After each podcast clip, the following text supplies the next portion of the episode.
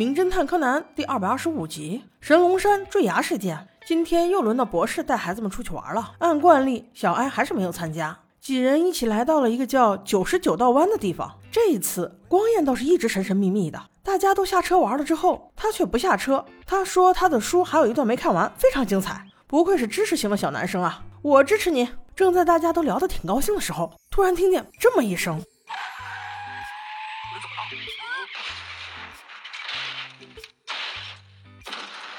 这段声音小杰没有办法模仿，请大家听原声吧。一听就知道是出车祸了。柯南立刻叫博士去叫救护车和警察，随后就奔跑到车辆旁边，看看车里的人还有没有得救。遗憾的是，已经死了。现在要分清楚的是，这是意外还是谋杀。正在这时，在他们的上方就有一个黑衣人一直盯着他们。不一会儿，警察赶到，柯南也去坠落之前的那个弯道看。通过汽车的划痕可以分析出，明显是两辆车相撞，而后车是故意加速把前车撞下去的。柯南确定这一点，警察叔叔肯定可以分析出来，于是便没有多嘴，又回到了阿笠博士身边。而此时的三傻打破了以往的常规。并没有对这件事情产生了该有的好奇，那是因为光彦竟然在车祸现场捡到了一张纸，但是他却没有告诉警察叔叔。警察对阿笠博士以及几个小孩子进行了简单的询问之后，就把他们放走了。阿笠博士边开车边问新一：“为什么你发现的东西不给警察说呢？”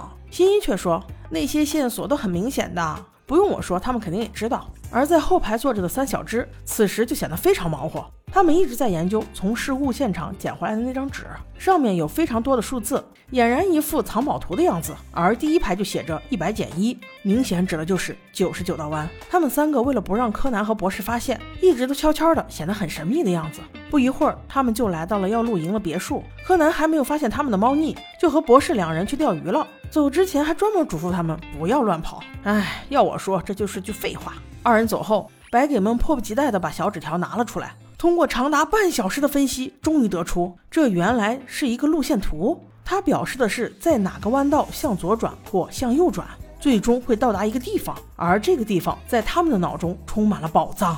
于是三人把柯南和博士的话全部抛于脑后，就连他们的藏宝图都没有带，只是带了一份标记好的地图就上路了。而另一边，在河边钓鱼的博士和柯南显得百无聊赖，好像鱼儿知道他们要钓似的，全部都回家玩去了。于是他们只能两手空空，悻悻而归了。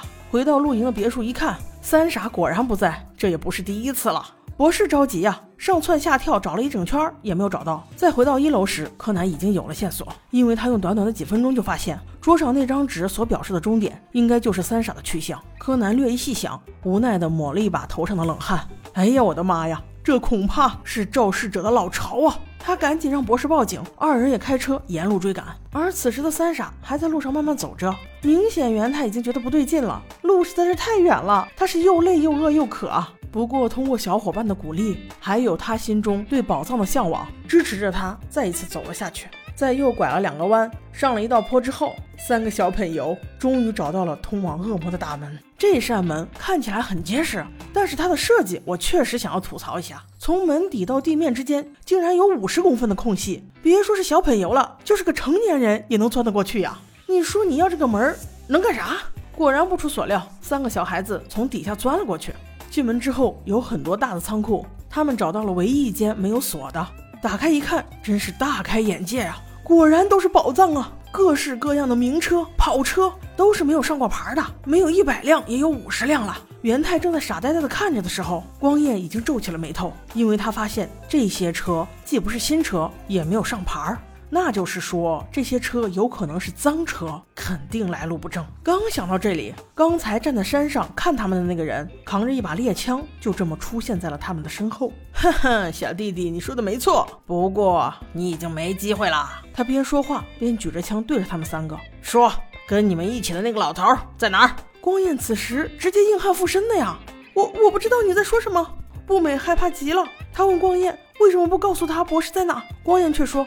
这一切都是我惹出来的乱子，我不能再连累他们了。那男的也是一个狠角色呀，直接 b 样的一枪就打在了光彦的头顶。这一枪为了要吓唬他们，让他们供出阿里博士的位置。而此时的三人还真有点让我刮目相看呀！面对如此危机形势，竟然还都紧紧闭着自己的嘴，怕是不知道该怎么形容吧。正当这个男人准备拿枪灭口的时候，三傻的救星终于到了。这次柯南也很意外，他没有用他的大力金刚脚，只是再放嘴炮就把对方给制服了。哎，作为坏人，我都服了你了。枪在你的手里，你对付四个小孩和一个老头，还拿了一杆枪都没有办法吗？这个男人就这么眼睁睁地看着警察一个一个的过来把他包围住。警察叔叔说道：“要以谋杀罪来逮捕他。”他却一个机灵反驳道：“你要抓我的证据呢？”柯南闻言站在了博士身后。把博士当成了工具人，他不答反问：“那你说你当时的车速是多少？”男人想都没想便说了三十。他觉得这个数字没问题，但就恰恰是这个数字产生了问题。通过现场轮胎痕迹对比可以看出，肇事车辆的车速就是三十，但问题出在撞击次数。撞击者明显是故意的，连续两次撞击事故车辆。如果你想辩解你是不小心的话，那请你解释一下，为什么你要连续撞两次，而且第二次的速度比第一次还快？听到了这些话，那那男人也无言以对了，只是嘴上不停说着“可恶，可恶”。